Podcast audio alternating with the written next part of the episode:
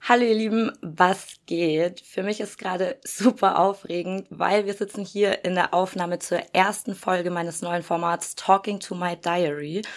Und ich werde hier nicht nur mit meinen Gästen über deren Musik sprechen, sondern hauptsächlich auch über ein übergeordnetes und persönliches Thema, zu dem ich selbst einen Bezug habe und das ich dementsprechend genauso gut in mein Tagebuch schreiben könnte. Deswegen willkommen in meinem Podcast-Tagebuch. Ich freue mich auch sehr, dass Schmidt sich nochmal die Zeit genommen hat, um mit mir heute zu sprechen und der erste Gast in diesem neuen Format ist. Wie geht's dir jetzt nach der ersten Tour und nach Release deines ersten Albums? Glückwunsch auch zu Platz 6 übrigens. Dankeschön. Geht mir gut. Ich könnte jetzt bald mal wieder mich an den Schreibtisch setzen oder ins Studio gehen. Ähm, hab Bock wieder neue Musik zu machen, aber ähm, ansonsten ist alles super. Ich wollte ursprünglich mit dir ähm, über Gefühle sprechen, aber ich hatte aus dem letzten Interview ja noch ein paar Fragen übrig, wo ich zumindest so ein paar noch übernehmen wollte. Ähm, und ich habe auch in der Vorbereitung gemerkt, dass ich gerade nicht so ganz connected zu meinen Gefühlen bin. Das hat dann die Vorbereitung und Fragefindung zu dem Thema einfach ein bisschen, ein bisschen schwierig gemacht aber ich verarbeite ja auch immer sehr viel beim Musikhören und das war dann auch das Schöne in der Vorbereitung zu diesem Gespräch, weil ich so einen Moment hatte, wo Musik mir geholfen hat, so beim inneren Aufräumen. Das war ähm, bei Mach kaputt von dir und Ochi Kimo. Da kommen wir auch später nochmal dazu. Und deshalb habe ich mich dann entschieden, mit dir heute ein bisschen übers Loslassen zu sprechen. Ähm, Loslassen steckt für mich auch schon so irgendwie im Albumtitel drin und auf dem Titeltrack wird's ja nochmal deutlicher. Da geht's ja auch darum, den Hass und seine Rachegefühle loszuwerden oder loszulassen. Fällt dir das schwer, Dinge, das Universum oder Karma regeln zu lassen? Mm, na klar, das fällt einem immer wieder dann schwer, wenn man, äh, wenn etwas nicht so läuft, wie man es gerne hätte oder ähm, es einem schwerfällt, irgendwas zu akzeptieren. Ähm, ich glaube, das ist ein Widerstand, dem man immer wieder begegnet. Und ähm, es gibt nicht den einen Moment. Ich glaube, das ist so ein bisschen ja auch, man sagt es ja auch von Meditation. Man setzt sich nicht hin und dann hat man einen guten Moment und äh, dann ist man eingenordet und so bleibt's für immer. Sondern ähm, leider werden wir, weiß ich nicht, vielleicht schon am nächsten Tag wieder aufstehen und ähm, die Welt halt doch wieder ein bisschen grauer sehen, als sie eigentlich ähm, vorher war. Und dann muss man sich wieder an diesem Punkt arbeiten. Und so ist es, glaube ich, mit dem Loslassen äh, irgendwie auch. Wenn ich mich davon loslasse ähm, äh, oder davon abzunabeln versuche, dass es mir etwas bedeutet, was andere über mich denken, dann funktioniert es vielleicht ganz gut, ähm, aber vielleicht einfach nächsten Donnerstag schon nicht mehr. ähm, hast du ja auch im, im ersten Interview schon gesagt, dass es auch ein wichtiger Schritt ist, sich von den Meinungen anderer zu lösen und von der Vorstellung davon, der Coole sein zu wollen. Was glaubst du, sind noch so Dinge, die man loslassen sollte oder wo man daran arbeiten sollte, besser zu werden, das loszulassen? Ähm, ach, es gibt so vieles. Ähm, manchmal sind es falsche Träume und Erwartungen und Vorstellungen davon, wie es laufen müsste in seinem Leben. Ähm, manchmal, weiß ich nicht, ist es das Loslassen müssen. Na, alles, was nicht änderbar ist, ne? Also der Tod von Menschen ähm, kann das sein oder ähm, auch die eigene Vergänglichkeit, dass schöne Zeiten vergehen müssen das ist auch bei Höhenangst bei dem, äh, bei dem Song ein bisschen drin, ne? dass man jedes Mal, wenn man was Schönes erlebt hat, mal wieder was Neues zu verlieren. ähm, äh, der eigene Verfall wahrscheinlich auch, dass irgendwie auch Jugend endet äh, und ähm, Lebensphasen äh, gehen, sowas auch, ja. Ich hatte, also ich habe das Album, habe ich ja vor Release schon tot gehört, ähm, um mich auf das erste Interview vorzubereiten. Deswegen dachte ich eigentlich, dass ich jeden Track schon sehr gut kenne und äh, das immer so das gleiche Gefühl bei mir auslöst. Aber tatsächlich hatte ich dann in der Vorbereitung zu diesem Interview vor ein paar Tagen ähm, eben als ich Mach kaputt gehört habe, so ein Gefühl, dass ich, ähm, dass ich, dass ich in den letzten Wochen und Monaten war, mit dem ich nicht so ganz zufrieden war und dass ich einfach nicht so nicht so gerne mochte, so ein bisschen losgelassen habe und vor allem den den ja Hass mir gegenüber so ein bisschen losgelassen habe, als ich den den Track gehört habe. Was äh, hast du in diesem in diesem Text losgelassen? Weil mach kaputt meinst du jetzt ganz konkret? Mhm. Ähm, ich habe mich ähm, ehrlich gesagt zu, ein bisschen zurückgezoomt in dem, äh, in dem Text. Äh, in die Situation, als ich, ähm, als ich mit Kiffen aufgehört habe. Und das hört man natürlich auch sehr relativ deutlich. Aber äh, mir geht's gar nicht so sehr darum, dass das das Einzige ist, was ähm, ähm, bei dir oder bei irgendeinem anderen HörerInnen jetzt irgendwie hängen bleiben muss ähm, denn für jeden ist es ja tatsächlich was anderes. Und das mag ich ja auch, dass irgendwie Songs sich dann in den Köpfen der Leute äh, irgendwie dann auch nochmal anders, andere Bedeutungen annehmen und morphen und so weiter. Ähm, äh, bei mir war es aber tatsächlich, ähm, dass ich irgendwie äh, damit, ähm, damit gebrochen habe und dass ich überhaupt da wird es dann relativ persönlich, was mein Vater da jetzt für eine, für eine Rolle spielt. Ich klammer das jetzt einfach mal aus. Aber ja, dass mhm. ich äh, mich überhaupt in der Lage gesehen habe, auch äh, Dinge und äh, Gewohnheiten äh, und so weiter damit zu brechen. Ähm, darum ging es mir.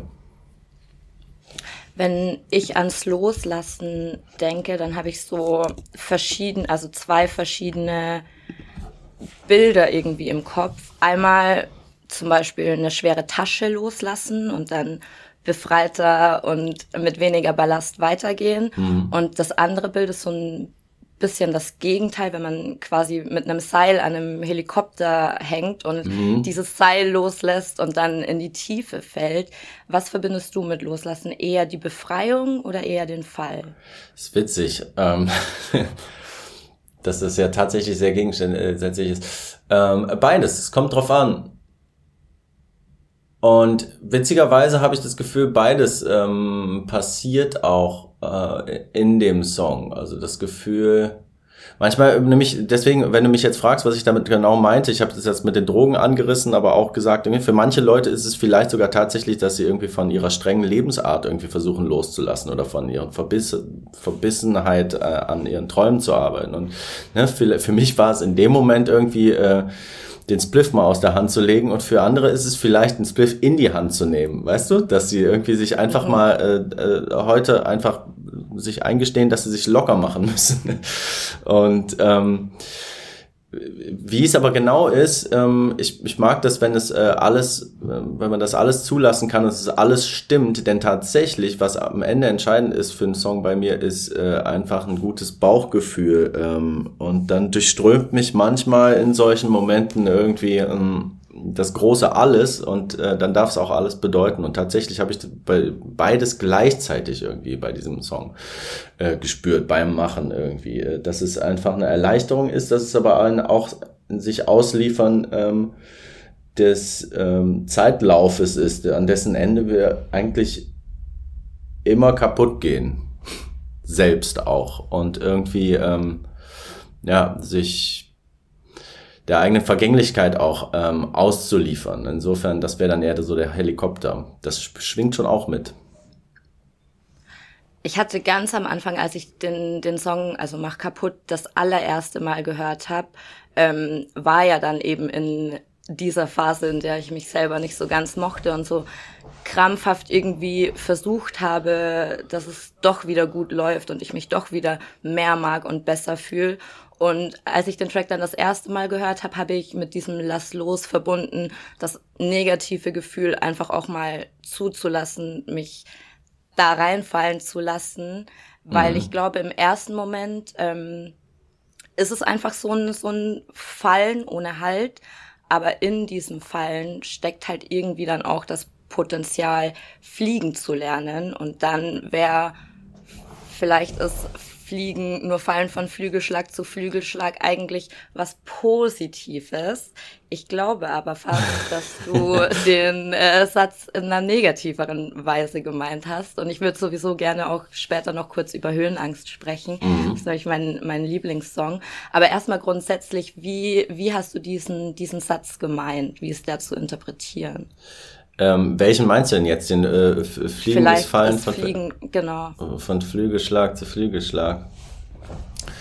Ähm, na, das meine ich ähm, im Prinzip auch schon wieder so, dass ähm, das, äh, du hast es im Prinzip eigentlich schon gesagt, ich kann fast nichts mehr dazu sagen. Äh, das hat so das Potenzial, das Fallen irgendwie fliegen zu sein. Oder wenn man einen Höhenflug hat, ähm, dann ähm, muss man vorsichtig auch irgendwie sein. Ähm, und irgendwie humble bleiben. Ähm, ich glaube, das, das ist es irgendwie auch, dass man äh, demütig und bescheiden bleibt, äh, selbst wenn es läuft, dass man realisiert, das, das kann auch einfach nur ein Fallen sein. Ähm, aber irgendwas wollte ich noch sagen. Ja, tatsächlich ist es so mit dem äh, mit dem Kaputtmachen auch, dass es vielleicht äh, der Abschied auch vom äh, davon ist, dass äh, dass man unversehrt bleibt. Mhm ähm, dass man ähm, einfach akzeptiert, dass Scheiße manchmal Scheiße ist und äh, dass es keine schöne Lösung gibt dafür. Ähm, das ist ein bisschen, ähm, spüre ich das bei Tokotronic immer wieder. Ähm, äh, Im Zweifel für den Zweifel. Die haben so einen äh, Song, der so lautet. Das finde ich ist ein sehr schlauer Titel. Und manchmal, ähm, oder wie wenn es Faber gewesen wäre, hätte er irgendwie sagen, wenn du am Boden bist, weißt du, wo du hingehörst. Das ist halt manchmal äh, für mich auch befreiend, äh, zu sagen, okay, hier sind wir wieder in der Scheiße und äh, vielleicht äh, gehört es einfach dazu und wir gehören ja auch ein bisschen hin und vielleicht ähm, ähm, glitzert die Welt halt einfach manchmal nicht und das ist auch okay, ja. Voll, das einfach auch so ein bisschen zu akzeptieren, um sich nicht im Kopf noch verrückter zu machen. Mhm. Ähm, den Satz habe ich im Juli 2020 schon mal auf deinem Insta-Feed als Caption gesehen. Also diesen, vielleicht ist Fliegen nur Fallen von Flügelschlag zu Flügelschlag. Das heißt, er steht ja schon seit einiger Zeit. Ist das die älteste Line auf dem Album oder gibt es Texte, die noch länger stehen? Nee, die älteste Line ist tatsächlich, ähm, wir zwei gehören zusammen wie Scherben und Schnittwunden. Wenn du mich hier verlässt, darf ich dann mitkommen. Ähm, manchmal habe ich Sätze, die faszinieren mich so sehr äh, oder die, die, die fangen mich irgendwie und ähm, dann weiß ich, daraus will ich was machen oder um den Satz möchte ich vielleicht äh, eine Strophe oder ähm, eine Hook ähm, spinnen. Ähm, dann kommt natürlich immer noch die Realität und weiß es wieder ein bisschen besser und dann äh, wird's halt dann doch vielleicht nur eine Bridge oder irgendwie sowas, keine Ahnung, weiß man nicht, aber auf jeden Fall äh, war das einer der Sätze, die ich schon länger im Notizbuch stehen hatte und ähm, nicht wusste, wohin damit. Und so ist es mit dem, äh, mit dem Fallen und äh, Höhen, Höhenangstsatz ist es auch gewesen. Der ist eigentlich schon ziemlich lang da gewesen, aber hat da dann erst so seinen Platz gefunden, ähm, kurz bevor das Album fertig geworden ist. Ja, krass. Weil ich frage mich das eh voll oft, wenn ich deine Musik höre, wie du auf einzelne Sätze kommst, weil da gibt's ja schon immer so einige, die, die einem so sehr prägnant im, im Kopf bleiben. Heißt, du sammelst dann so einzelne Lines, wenn die dir einfallen und machst dann da verschiedene Songs draus oder schreibst du eher dann so einzelne Songs von Anfang bis Ende durch? Das ist ganz unterschiedlich tatsächlich. Ähm manchmal entsteht so ein Löwenanteil in so einer Viertelstunde und dann muss man nur noch ein bisschen dran äh, irgendwie feilen.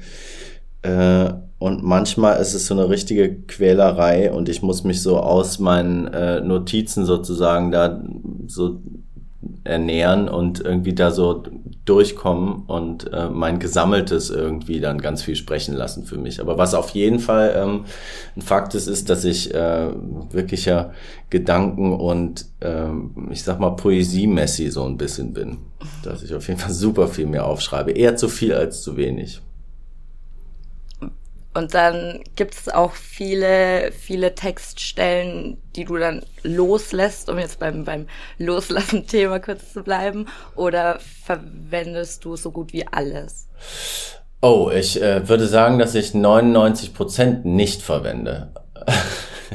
Ich glaube, das meiste, was ich mir aufschreibe, landet im Mülleimer oder landet nie in einem Song. Entweder weil es nicht die Qualität hat oder weil ich den, den Platz dafür nicht gefunden habe. Ähm, genau. Also ich, aber ich glaube auch, das ist, das habe ich schon akzeptiert. Das ist ein bisschen, äh, ein bisschen der Weg. Ähm, ich versuche es dann einfach mit Garcia Marquez zu halten, der gesagt hat, einen guten Autor misst man daran, wie voll sein Mülleimer ist. Ja, wenn man sich dann so das Beste rauspickt, macht das natürlich schon, schon Sinn. Dann. Ja.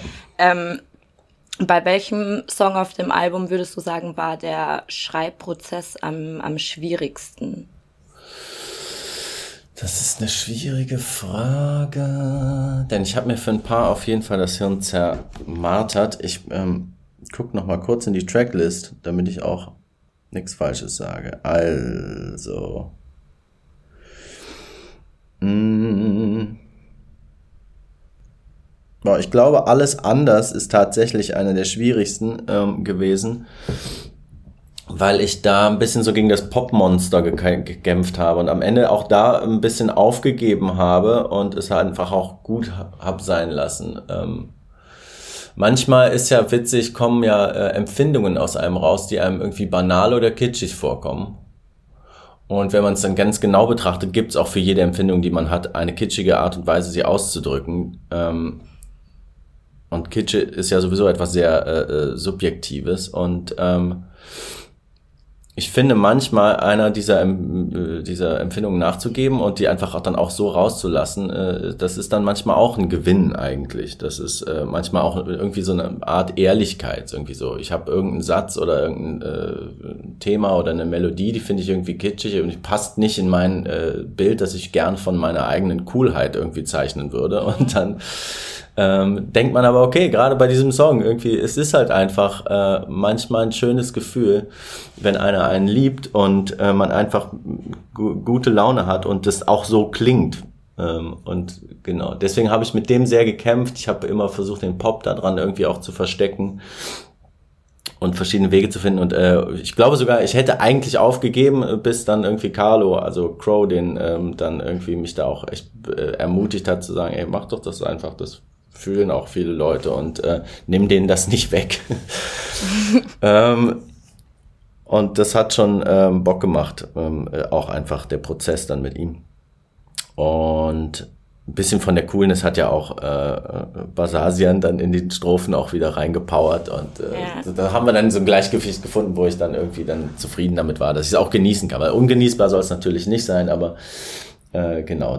Dieser Song hatte auf jeden Fall sehr viele verschiedene Gewänder und hat deswegen einen sehr verstrickten Weg hinter sich. Hast du einen eigenen Lieblingssong von dir? Ob jetzt Album oder EP, ist eigentlich egal. Ähm, ich glaube, ich mag niemand fast am liebsten.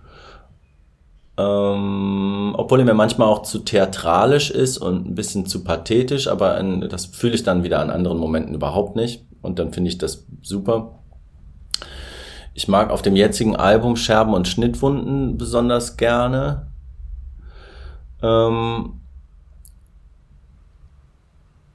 ich musste mal gucken. Ach, ich mag auch äh, Gift, seit, seit ich auf Tour bin, mag ich Gift auch wieder verdammt gerne, weil es einfach, ähm, äh, einfach ein verrückter Song ist, der auch einfach, ähm, die Leute gehen irgendwie äh, gestört drauf ab. Das hat bestimmt auch damit zu tun, dass der irgendwie so eher so Four on the Floor mäßig ist, vom Tempo her ein bisschen was anderes, nicht so ganz getragen und schwer und das mag ich schon echt gerne auch. Insofern die Antwort fällt vielfältig aus. Aber es ist ja schön, wenn, wenn du viele Lieder von dir selber magst. Darum geht's ja, glaube ich, auch. Ähm, mein Lieblingssong auf dem Album ist Höhenangst, aus ganz vielen verschiedenen Gründen. Hauptsächlich aber auch, weil er mich an meinen Lieblingssong von der EP erinnert hat, Poseidon.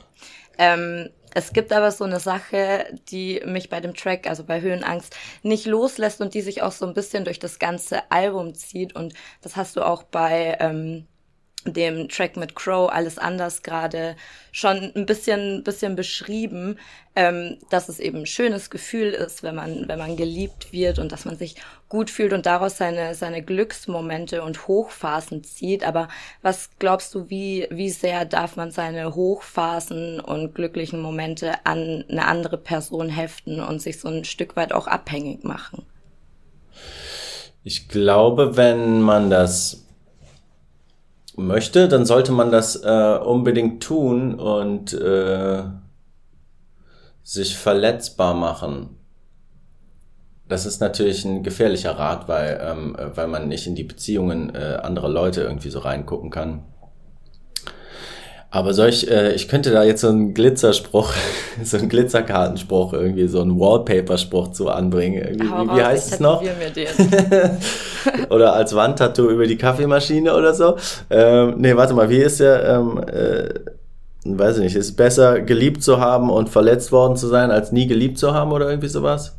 Mhm. Ich glaube, am Ende ähm, geht halt ganz viel im Leben um den kleinen Scheiß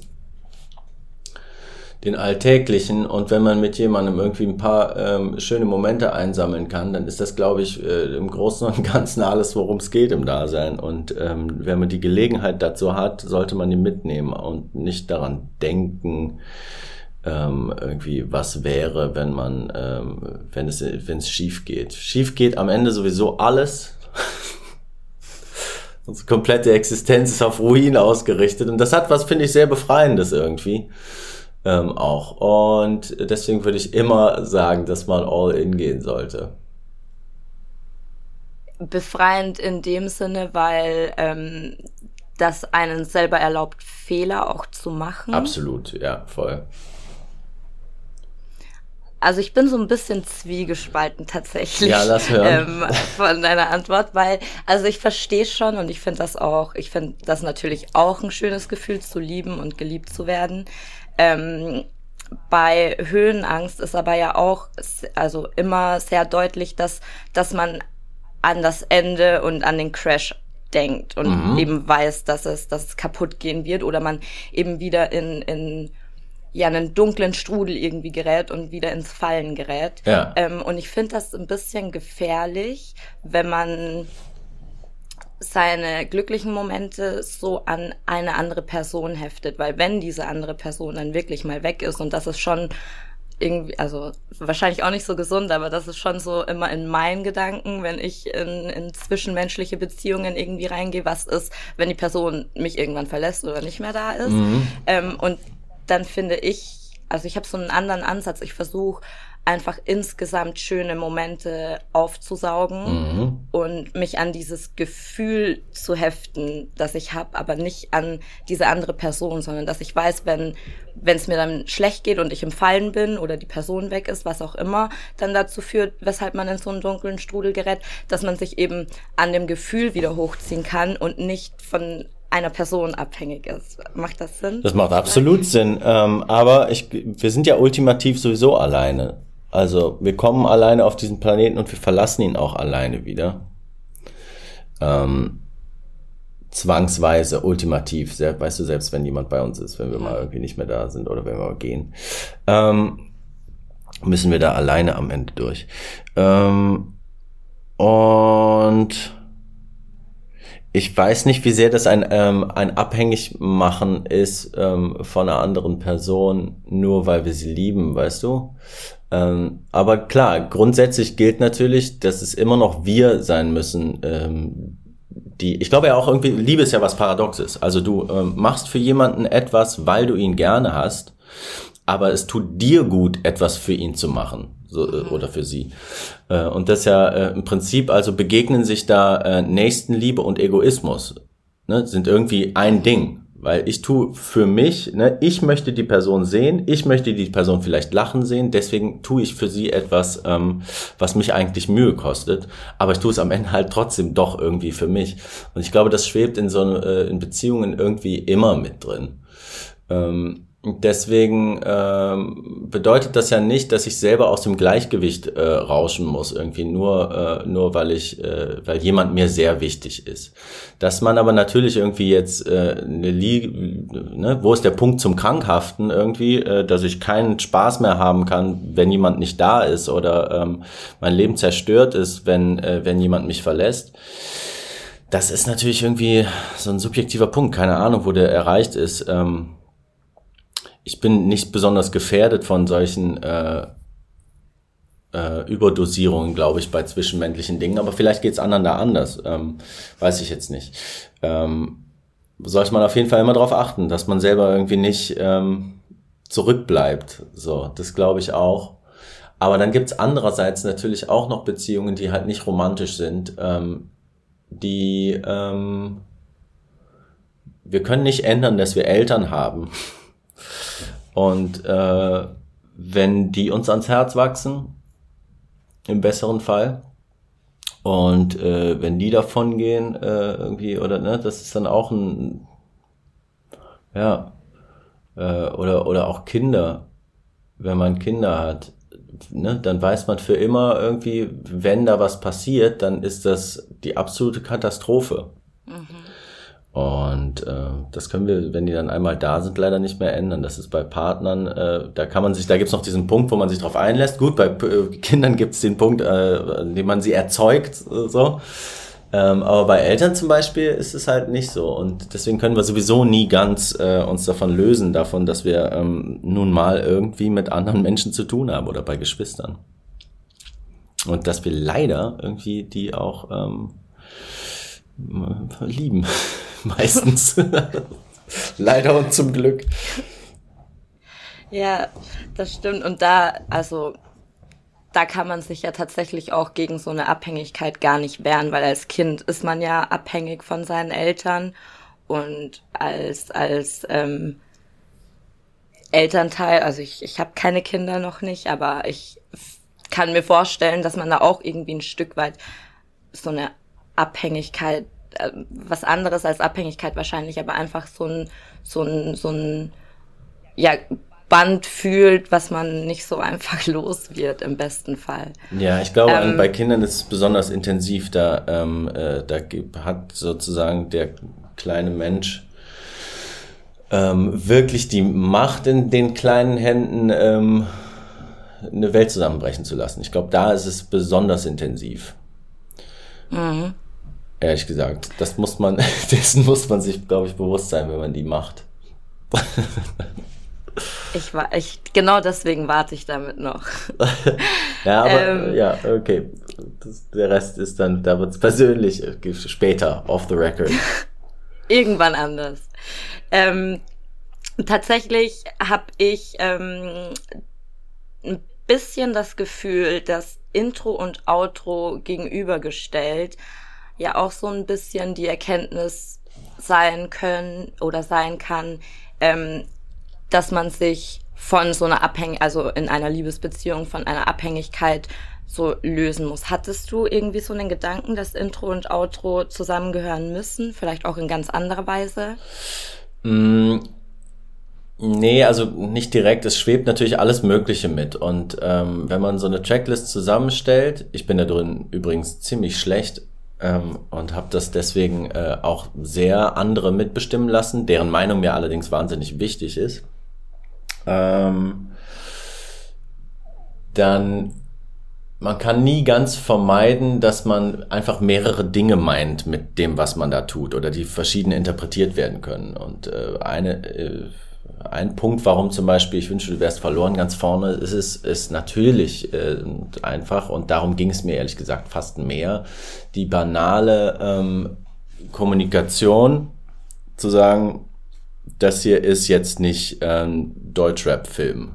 So, man hat einfach, ich habe die Ballade ganz am Anfang auch stehen, auch deshalb, weil es einfach ohne Beat ähm, ohne einen einzigen äh, irgendwie auch nur ansatzweise gerappten Takt äh, und mit einem sehr klassischen, eigentlich so 60er Jahre inspirierten Instrumental äh, und Songwriting, äh, dass man damit ins Album geht und damit auch kommuniziert, was man alles nicht ist.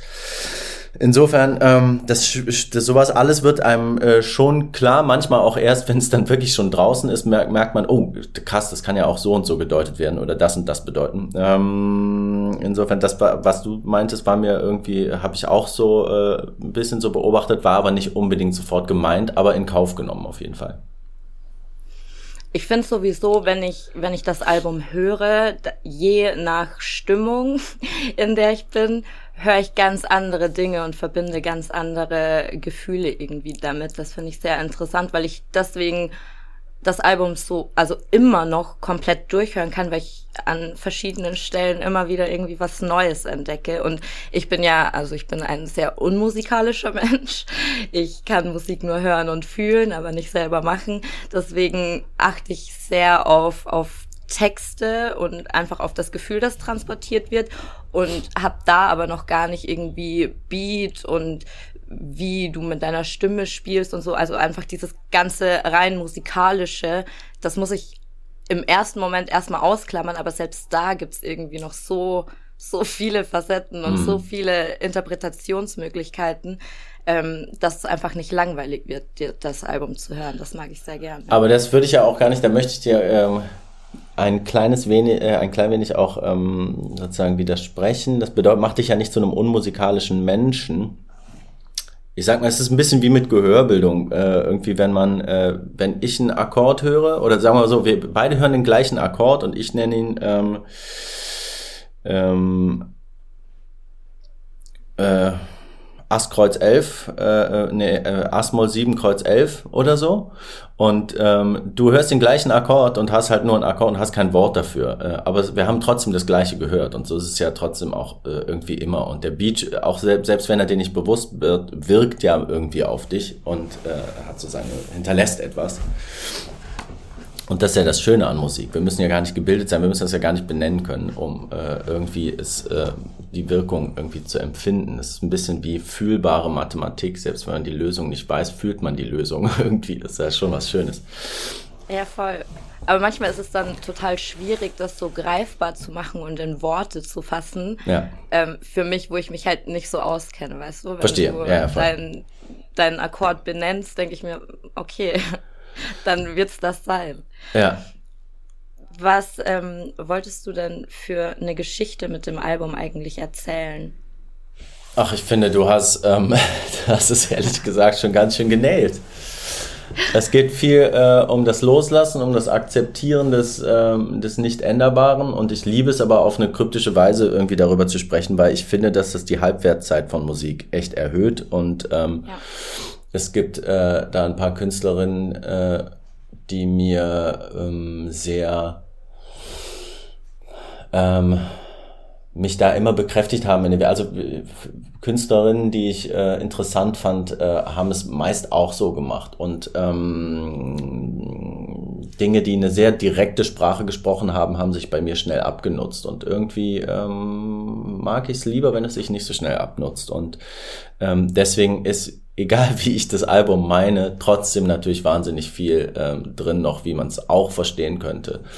Ähm, äh, und man kann wahrscheinlich ähm, in fast jeder Lebenslage irgendetwas auf seine Lebenslage dann eben beziehen. Und das mag ich eigentlich ganz gerne. Deswegen will ich ja gar nicht so eine ultimative Antwort geben. Und äh, aber ja, eigentlich ähm, hast du sie aber schon für mich gegeben. Sorry. Nein, super, ist doch schön. ähm, die Platzierung der einzelnen Tracks finde ich tatsächlich auch ziemlich spannend. Wann war dir klar, welcher Track an welche Stelle kommt? Hast du da viel drüber nachdenken müssen? Das hat der Elvi von meinem äh, Label eigentlich so ziemlich im Alleingang gemacht. Ich hatte zwar so Vorstellungen, wie das sein könnte und äh, habe dann auch nochmal versucht, nachdem er mir Vorschläge gemacht hat, in welcher Tracklist man die äh, sortiert, ähm, da was dran zu verbessern, aber habe dann immer gemerkt, dass ich es eigentlich verschlimmbessere und äh, letztlich äh, ist es bei seinen Vorschlägen geblieben und das ähm, bedeutet, dass es ungefähr, weiß ich nicht, zwei Wochen vor Abgabe ungefähr klar war, wann ich, äh, wie, wie die Tracklist sein würde. Stresst dich das dann, wenn das so kurz vor Abgabe ist? Nö, gar nicht. Oder das, das stresst mich gar nicht. Was mich viel mehr gestresst hat, war mh, mm, äh, naja, das Klein-Klein, die Organisation einer Platte. Ähm, welches Sample kommt äh, jetzt eigentlich von wo? Scheiße, da haben wir ja noch was benutzt aus einer Version, als ich das noch mit dem, ja gut, das muss ich mit dem jetzt erst noch absprechen. Ähm, man kriegt einen Anruf vielleicht vom Mischer, dass er sagt, ähm, noch mal reingehört, die äh, zweite Backing-Stimme in der Hook, das kann man so nicht nehmen, das ist zu schimmlig, du musst es noch mal aufnehmen und dann muss ich dann noch mal irgendwie in den Keller runter, bin aber gerade unterwegs und irgendwie solche Sachen, die einfach so organisationsmäßig irgendwie echt nervig sind. Äh, Dinge noch mal neu einspielen müssen, noch mal neu einsingen müssen. Vielleicht fällt einem auch kurz vor knapp erst auf, dass man äh, irgendwie ein, ein Wort überstrapaziert hat, wo man, ne, wo, das man eigentlich schon umgeschrieben hatte, dann aber scheiße, äh, alter Take irgendwie dann, dass sich dann so in die Version irgendwie ge geschummelt hat, äh, die dann auf die Platte soll, dann muss man dann nochmal ein bisschen Text umändern oder irgendwie sowas. Ja. Das, das stresst mich, wenn das kurz vor knapp ist, aber jetzt nicht wirklich die Trackliste. Okay. Ähm, ich würde auch noch ganz kurz gerne über Liebe verloren sprechen, mhm. weil seit du im ersten Interview gesagt hast, dass ähm, es nicht nur darum geht, die Liebe zu einer anderen Person zu verlieren, sondern einfach grundsätzlich dieses komplett seine Liebe und das, das Gefühl, das glückliche Gefühl zu verlieren. Ähm, seitdem höre ich den Track natürlich auch ein bisschen anders. Wie meinst du, sollte man damit umgehen, wenn man in seinen depressiven Phasen merkt, dass Menschen aus dem engeren Umfeld ebenfalls darunter leiden, weil man eben eine andere Person quasi in diesen Phasen ist. Das kann ich, also da ist es ganz gefährlich natürlich, wenn ich dazu Ratschläge gebe, weil ich glaube, da müssen sich dann wirklich auch schon Leute mit befassen, die ähm, das, äh, deren Expertise das ist. Also sprich Psychiater, äh, Psychologen, weiß ich nicht was. Ähm, ich kann ja nur über den äh, künstlerischen ähm, Teil davon sprechen. Wer hat das denn nochmal gesagt? Ich glaube Bukowski. Ich krieg das Zitat leider nicht mehr richtig zusammen, aber auf jeden Fall war es sinngemäß so, eines Morgens steht man auf und alles, äh, alles war beschmiert mit der grauen Farbe der, was war das, Vergänglichkeit? Irgendwie so, dieses Gefühl ähm, ist da auf jeden Fall, ähm, spielt auf jeden Fall eine Rolle. Es geht also tatsächlich nicht nur um die Liebe zu einer Person, vielleicht auch um Selbstliebe, vielleicht auch um äh, einfach Liebe zur, äh, zur Welt und Freude auch an der Welt. Nicht nur Liebe verloren, sondern ein bisschen auch Freude verloren, könnte der fast schon heißen, was aber leider nicht so gut klingt. Insofern habe ich das dann nicht so gemacht. Aber ähm, wie es wie man irgendwie sich aber verhalten muss äh, im Umgang mit Menschen, denen es so geht, das hängt wahrscheinlich wirklich vom Schicksal äh, des jeweiligen, der jeweiligen ab. Ähm, ich habe auf jeden Fall in meinem Umfeld, ähm, ich bin ja witzigerweise gar kein besonders depressiver Mensch. Sogar gar nicht, würde ich sagen. Melancholisch vielleicht, aber gar nicht mhm. depressiv eigentlich. Aber ich habe trotzdem in meinem Umfeld einige, ähm, die mir manchmal ähm, als andere Menschen an einem Morgen plötzlich begegnen, äh, die sie noch äh, am Tag davor waren. Und ähm, das Interessante ist, dass es denen auch gar nicht hilft zu wissen, dass sie äh, irgendwie krank sind die denken halt, nein, diesmal ist es halt wirklich wahr, dass alles scheiße ist. Ich weiß schon, ich habe das, äh, aber, aber damit hat es heute nichts zu tun. Und das ist aber auf jeden Fall, das zu wissen, ist auf jeden Fall etwas, was im Umgang mit diesen äh, Menschen äh, sehr hilft, weil man dann ähm, weiß auch, wie man das einzuordnen hat, dass, ähm, dass die Worte, die man benutzt, äh, nicht helfen. Ich glaube, dass man ähm, sich auch so ein bisschen frei davon machen kann, das hast du ja eigentlich vorhin auch schon gesagt, ähm, dass man immer nur glücklich sein muss und alles immer nur schön ist, weil das setzt einen ja irgendwie, da habe ich letztens erst einen Text dazu gelesen, ähm, das setzt einen ja auch total unter Druck, wenn man so denkt, ich muss jetzt glücklich sein, obwohl man sich halt gar nicht so fühlt und man, also Gefühle und Emotionen lassen sich ja eben nicht so leicht vom Kopf lenken, wie man sich das gerne wünschen würde. Ähm, und dann davon auch loslassen und sich dann halt vielleicht wirklich auch mal zu trauen, ähm, sich fallen zu lassen und in dieses negative Gefühl erstmal zu gehen, bis man im, also im schlimmsten Falle, bis man unten ist, aber da darf man halt nicht bleiben und muss sich dann eben irgendwie wieder nach oben helfen und fliegen oder zumindest klettern. ähm, aber sich selber nicht so einen so einen Druck machen, immer der oder die Glückliche zu sein. Ich glaube, das, das ist ganz, ganz wichtig. Zumindest versuch, also ist das meine Strategie. Ja. Und ich versuche, ähm, mich dann eben, wenn, wenn ich unten bin, an, an diesen Gefühlen in den glücklichen Momenten, das so als Leiter nach oben wieder zu benutzen. Ja, es ist, ähm, also, ähm, ich finde ja schon vieles, was ich, ähm, also Religionen beschäftigen sich ja viel damit. Ähm, und der, der Buddhismus natürlich, ich bin jetzt kein Fan davon, ich habe das schon mal gesagt und auch geschrieben, irgendwie äh, davon, irgendwie den Buddhismus jetzt als Light-Version irgendwie äh, so äh, Light, so wie Cola Light, äh, Light-Version irgendwie zu mh, mm, zu benutzen, aber ich auf jeden Fall, ich bin, bin auch wirklich kein Buddhist ähm, aber ich habe mich natürlich schon ein bisschen damit auseinandergesetzt, mit dem, was Meditation mit einem irgendwie so machen kann und auch mit so ein paar buddhistischen äh, Leitsätzen. Und ich finde, es macht schon auf jeden Fall sehr viel Sinn, dass der erste Leitspruch irgendwie ist, Leben ist Leiden. Ähm, und ich finde, es setzt auch alles irgendwie in, äh, in so einen äh, in so einen Kontext, der irgendwie weiterhilft. Ne? Wenn ähm, deswegen hatten wir das ja auch letztes Mal mit, den, mit dem Sterben irgendwie. Wir negieren auch das Sterben sehr und witzigerweise sind die buddhistischeren Länder welche, in denen das Sterben äh, eine größere, zentralere Rolle im gesellschaftlichen äh, Leben und Konsens irgendwie äh, spielt. Irgendwie. Weil nur wenn, wenn, äh, wenn es Sterben gibt, dann ist Leben eigentlich ein, ein Geschenk, weil es also sozusagen äh, uns daran erinnert, dass es nicht für immer ist. Und äh, so ist es ja irgendwie, wenn man, äh, wenn man die Talsohle anerkennt ne, und weiß, okay, so tief geht es, dann bedeutet das, ah, so hoch bin ich vielleicht gerade. Und dann äh, ne, bedeutet das etwas, ähm, gibt es nochmal dem, was schön ist, auch nochmal eine extra Bedeutung und ne, unterstreicht es irgendwie auch nochmal. Ich glaube, das braucht sich so äh, gegenseitig.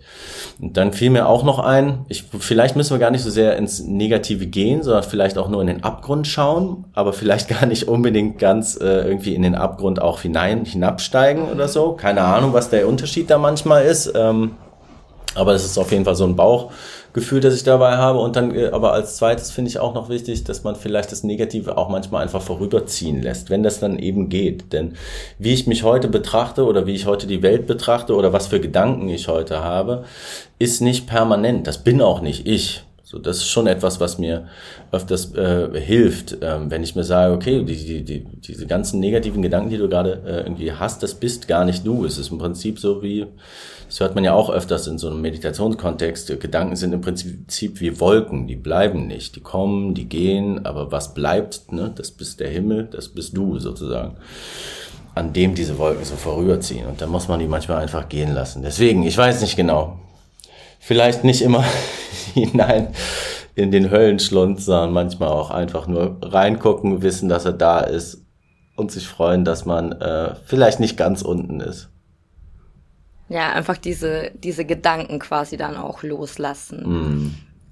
Aber das, also das empfinde ich tatsächlich, ich glaube, das ist mein, mein Learning für die nächsten drei, vier Jahre, äh, wo ich lernen muss, mich von, von meinen Gedanken frei zu machen, weil ich bin ein sehr, sehr verkopfter Mensch und denke quasi ununterbrochen ähm, das da habe ich auch ein Buch letztes Jahr zu meinem Geburtstag geschenkt bekommen, wie ich lerne, im, mehr im Jetzt zu leben und mich von meinen Gedanken zu trennen und meine Gedanken zu beobachten und einfach so von, von mir ein bisschen ja. getrennter zu betrachten. Aber manchmal weiß ich ja nicht, ne, ob wir uns nicht, also ich bin echt zwiegespalten. Manchmal denke ich, äh, im Mittleren Westen äh, beschäftigt man sich eigentlich zu wenig mit klugen Gedanken und äh, zu sehr mit Entertainment, Spaß, Freude, Hedonismus äh, und so weiter. Und dann auf der anderen Seite denke ich aber auch manchmal, wir denken so viel übers Glück nach, ähm, dass wir fast äh, nicht mitkriegen, äh, wann wir es erleben. So den Eindruck habe ich aber auch manchmal,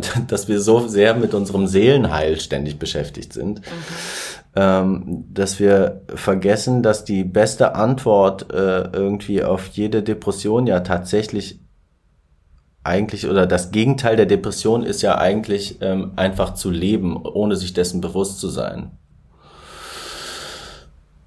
Vielleicht. Gewagte These, stelle ich gerade fest. Keine Ahnung. Aber auf jeden Fall, ähm, ich bin da noch nicht ganz sicher, ob das eigentlich geil ist, was wir, äh, was wir machen oder, ähm, oder das Problem ist. Ich weiß es nicht. Auf jeden Fall sind wir äh, das, die friedlichsten, die am meisten friedensverwöhnteste Generation, die es gibt, seit weiß ich nicht wann. Ich weiß nicht, wann Menschen einmal in, wie viel sind es jetzt? Fast, ne, oder? 75 Jahre, 77 Jahre Frieden, die wir irgendwie in Deutschland zumindest ähm, erleben. Ähm, wann hatte man mal mehr, eine größere Zeitspanne, ähm, sich im Wohlstand lebend ähm, darüber Gedanken zu machen, äh, über, über Fragen, zu denen die meisten Menschen gar nicht kommen, weil sie damit beschäftigt sind zu überleben. So. Ähm, insofern denke ich auch, es ist eigentlich etwas Gutes. Ich glaube, ähm, man muss nur trotzdem irgendwie demütig sein und sich wünschen, dass alle Menschen sich solche Gedanken machen könnten. Ja, das stimmt. Wobei das natürlich auch immer sehr, sehr schwierig ist, weil ja nicht jeder Mensch in Frieden eben lebt, wie du ja auch mhm. sagst. Das betrifft jetzt unsere Generation hier in Deutschland, äh, die wahrscheinlich da in dem Sinne sehr, sehr verwöhnt ist, aber auch nur, weil wir uns das halt leisten können in unserer privilegierten mhm. Lebensweise und Welt, uns darüber halt keine Gedanken zu machen, wie es an, an anderer Stelle irgendwie aussieht. Mhm. Ähm, aber das ist, also ich bin da, ich bin da auch noch zu keiner Lösung gekommen tatsächlich, weil man möchte ja auch seinen eigenen Frieden irgendwie behalten und da dann so ein Gleichgewicht für sich zu finden mhm. zwischen Egoismus und Empathie mit Menschen, denen es nicht so geht, das ist, glaube ich, ganz schwierig und da muss, glaube ich, auch jeder so seinen, seinen individuellen Weg finden, aber vergessen sollte man das auf jeden Fall eben nicht, dass es einem selbst besser geht als, als anderen. Ja, zumindest ähm, in unserer ja in unserer Unversehrtheit. So. Denn ich glaube, es gibt tatsächlich, paradoxerweise gibt es Menschen, denen geht es eigentlich auf dem Blatt schlechter, aber denen geht's besser. Ähm, aber ja, keine Ahnung. Ganz schön schwierig. Weites Feld haben. wir. Ein riesen Tor haben wir auf jeden Fall gerade aufgestoßen. Das, das hatte ich tatsächlich eigentlich gar nicht vor. Entschuldigung. Ja, tatsächlich sind wir auch schon fast eigentlich am Ende. Ähm, das waren schon wieder 19 oder 20 Fragen, aber ich habe noch eine Frage aus reiner Neugier, die ich letztes Mal nicht stellen konnte. Ja, Wer sind deine Top 3 Rapper oder Rapperinnen? Aus Deutschland oder international? Weil Deutschland Fangen wir mit Deutschland an. Boah, Deutschland ist. Ähm, puh. Also ich dachte, zwei kommen wie aus der Pistole geschossen bei dir. Aus Deutschland, meinst ja, du? Ja, dachte ich. Also ich dachte, du wirst also, safe als erstes Absilon sagen. Mhm. Und als zweites? Ja, Ochi Kimo liegt, also lag für mich so auf der Hand, weil du den aufs Album geholt hast. Mhm. Und weil ich da tatsächlich auch ein paar Parallelen an der einen oder anderen Stelle vom, vom Inhalt und der äh, künstlerischen Umsetzung auch sehe? Also auf jeden Fall kann man äh, festhalten, dass Absilon ein wahnsinnig interessanter, äh, inter interessantler Künstler ist. Ähm, er aber natürlich noch ganz woanders steht als ein Kimo jetzt. Also äh, die, äh, das, das Bild, was Absilon ist, ähm, daran malt er fleißig, daran malt natürlich jeder Künstlerin irgendwie ähm, permanent, aber ähm, er hat gerade erst angefangen und es wird wahnsinnig spannend zu verfolgen. Ähm, was er kommt übrigens auch noch hierhin. Schön. Ich habe ihn ja äh, bei unserem letzten Interview habe ich ihn kennengelernt und mir direkt ein Interview geklärt. Das äh, hätte ich an deiner Stelle auch gemacht. Er ist auch wahnsinnig angenehm im, äh, im Umgang einfach. Ähm, das ist ein ganz, also auch als Mensch wahnsinnig toller Typ. Ähm, da hast du dir auf jeden Fall einen sehr angenehmen äh, äh Gesprächspartner hergeholt. Auf jeden Fall ähm, würde ich sagen, da kann, darf man sehr gespannt sein und ähm, ich verfolge mit Freude irgendwie, äh, was mit ihm passiert. Und bei Kimo ist es tatsächlich so von den handwerklichen Fähigkeiten her und dem, ähm, dem der Mischung aus Straße und Kunst ähm, ist er wirklich einer der spannendsten Rapper, die es äh, in diesem Land gegeben hat bis jetzt. Und ähm, auch da freue ich mich äh, auf ganz vieles, was da noch irgendwie so kommt. Ähm, wenn wir jetzt irgendwie die liebsten drei aus Amerika zusammenwürfeln, dann wird's aber, finde ich, noch viel spannender, weil da, ich habe einfach sehr viel mehr und viel leidenschaftlicher ähm, amerikanische KünstlerInnen verfolgt. Mm. Also, wenn es das Album von Rihanna Anti nicht gegeben hätte, dann wäre sie wahrscheinlich ähm, nur irgendwo in den Top Ten gelandet, aber so würde ich sagen, mit diesem Album irgendwie im Rücken landet sie, glaube ich, echt tatsächlich in meinen Top 3. Ich kann sie da nicht so ganz genau verorten, aber auf jeden Fall ist sie irgendwie drin. Ich fand, das war Wahnsinn. Ähm, ich fand auch das Lemonade-Album von äh, Beyoncé nah an genial. Ähm, auch wenn ich witzigerweise bis dahin sie eigentlich immer so anstrengend ehrgeizig fand und auch in jeder Phrasierung und äh, jedem Melodielauf, da powert einfach so ihr Ehrgeiz so raus. Mhm. Das fand ich irgendwie immer ein bisschen nervig.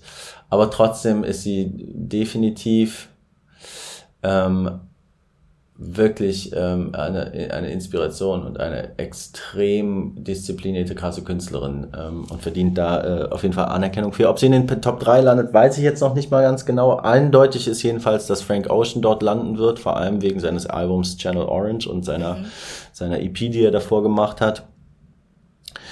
Ähm, das sind jetzt auf jeden Fall schon mal zwei sichere und ich gebe dir noch Zeit äh, zu überlegen, weil ich finde es interessant, dass du von Rihanna und äh, Beyoncé sprichst. Hast du ja auch bei Aria im Interview gemacht. Mhm. Und da musste ich schon schmunzeln, weil eine meiner 50 Fragen Fragen, zu denen ja. wir nicht mehr gekommen sind. Da gibt's ja auch immer so kürzere Fragen, ähm, damit man da mit der Zeit nicht so übertreibt. Und eine der Fragen war Rihanna oder Beyoncé. Wen mit wem fühlst du dich eher connected? Ich glaube, das haben wir dann ja jetzt äh, beantwortet. Haben wir. Und ja. äh, mit der Antwort bin ich sehr glücklich, weil ich fand auch, also ich bin ein unglaublich großer Rihanna-Fan, schon ewig lang. Ich weiß nicht, das war für mich immer so eine der, also eine der Künstlerinnen, die mich auf jeden Fall am prägendsten und am längsten begleitet hat bisher in meinem mhm. Leben. Und ich bin auch sehr, sehr traurig, dass so lange keine neue Musik mehr von ja. ihr kam. Ich hoffe, äh, das ändert sich bald mal wieder. Ähm, aber ich mochte bei Rihanna immer diese, dieses, ja, dieses Kantige. Und Beyoncé war mir immer so ein bisschen mhm. zu, zu glatt und zu sehr angepasst an die Industrie. So, weißt du, das, das. Ja, das ist allerdings die gefährliche Aussage, aber ich weiß, was du meinst. Ähm, vielleicht zu ambitioniert, ich weiß es nicht. Ähm, auf jeden Fall ähm, muss man bei beiden konstatieren, ähm, das ist etwas, ähm, ich, da gibt's aber tatsächlich Kandidatinnen, die das jetzt nicht mehr haben, ähm, dass ähm, was sie uns von sich erzählen, auch wenn Lemonade ähm, ein sehr persönliches Album ist von Beyoncé, bleibt doch dadurch, ähm, dass sie äh, viel mit Writern schreiben und äh, auch mit sehr vielen verschiedenen, dass die, die Creditlisten sind ja, ähm, sind ja endlos zum Teil äh, bleibt dadurch leicht, nimmt man ein bisschen durch einen Filter wahr, habe ich das Gefühl. Ich habe also ähm, das Gefühl, dass sie äh, schon ihre eigenen Erlebnisse verarbeiten, das aber immer mit anderen erarbeiten und das dadurch einfach, weil einfach Expertise anderer Menschen permanent auch in ihre Musik fließt irgendwie, wir sozusagen das alles ein bisschen gefiltert wahrnehmen und natürlich sind die Songs am Ende ähm, oftmals sogar Meisterwerke, ähm, aber trotzdem fehlt einem so ein bisschen die Direktheit und das habe ich zum Beispiel bei einem Kendrick Lamar, ähm, den ich glaube ich da jetzt einfach reinpacken würde äh, ganz doll, dass, äh, dass mir, ähm, und das finde ich bei ihm übrigens auch so faszinierend, dass er irgendwie diesen Spagat zwischen Straße und äh, Pulitzerpreis irgendwie hinkriegt, finde ich einfach wirklich unglaublich, enorm. Ähm, ich habe bei ihm aber immer das Gefühl, dass er es mir äh, nur aus sich heraus erzählt. Und das finde ich ist eine Direktheit, die, die genieße ich sehr. Ähm, wobei er sehr kryptisch ist. Ich könnte jetzt auch noch Eminem äh, irgendwie anführen ähm, ist jetzt natürlich alles ein bisschen in die Jahre gekommen und deswegen für manche vielleicht schwerer nachzuvollziehen, aber die, also die Direktheit, äh, mit der der der Welt äh, erzählt hat, was ihn bewegt und berührt, also die ist natürlich, äh, das ist natürlich Wahnsinn. Also ähm, da hängt irgendwie im Handwerklichen natürlich sehr viel Kunst, wie bei Kendrick auch, aber ähm, im Textlichen witzigerweise eigentlich selten. Also er ist selten kryptisch oder äh, prophetisch oder irgendwie mhm. sowas, sondern hat dir eigentlich immer relativ direkt erzählt, ähm, irgendwie, wie es ihm geht, was er, äh, was ihn, was ihn so umtreibt und so weiter. Und das sind äh, so Faktoren, die haben diese zwei auf jeden Fall, die haben äh, eine Rihanna und eine Beyoncé dadurch einfach, wie ihre Songs entstehen, nicht so sehr. Dafür muss man auch einfach denen zugutehalten, sind sie einfach noch krassere Performer. Äh, ich weiß, obwohl es ist echt so schwer zu vergleichen, aber sind natürlich auch noch ähm, nicht nur zum Teil ja auch echt äh, Rap-Qualitäten irgendwie in denen drin, sondern halt auch noch einfach krasse Sängerinnen. Deswegen alles schwer zu vergleichen. Wir nehmen jetzt einfach Kendrick, wir nehmen Rihanna und äh, wir nehmen, wer war unser drittes? Eminem kind? hast du gerade noch gesagt. Nee. Das Frank Ocean. Frank, Frank Ocean. Ocean. natürlich, ja. So machen ja, wir's. Damit, damit kann ich auf jeden Fall gut leben. Ähm, aber ich verfolge ja auch deine Niemands-Playlist. Deswegen war mir eh schon klar, dass wir ja. einen, einen kompatiblen Musikgeschmack haben. Verstehe, sehr gut. Also ich war auch fast irgendwie, ich muss jetzt mal das, glaube ich, öfters updaten. Ich war schon fast so ein bisschen enttäuscht, dass ich jetzt ähm, so viele Klassiker dann irgendwie so da drin hatte, dass es kaum irgendwie zu Neuentdeckungen irgendwie kommen konnte. Also eigentlich gar nicht.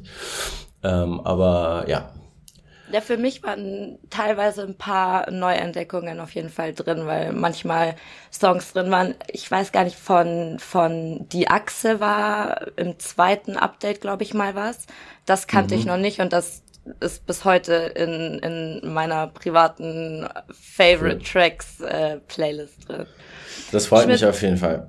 Ich danke dir für dieses schöne Gespräch und ich danke dir auch, dass wir gleich zweimal sprechen konnten. Ich dir zweimal hier meine Fragen stellen durfte.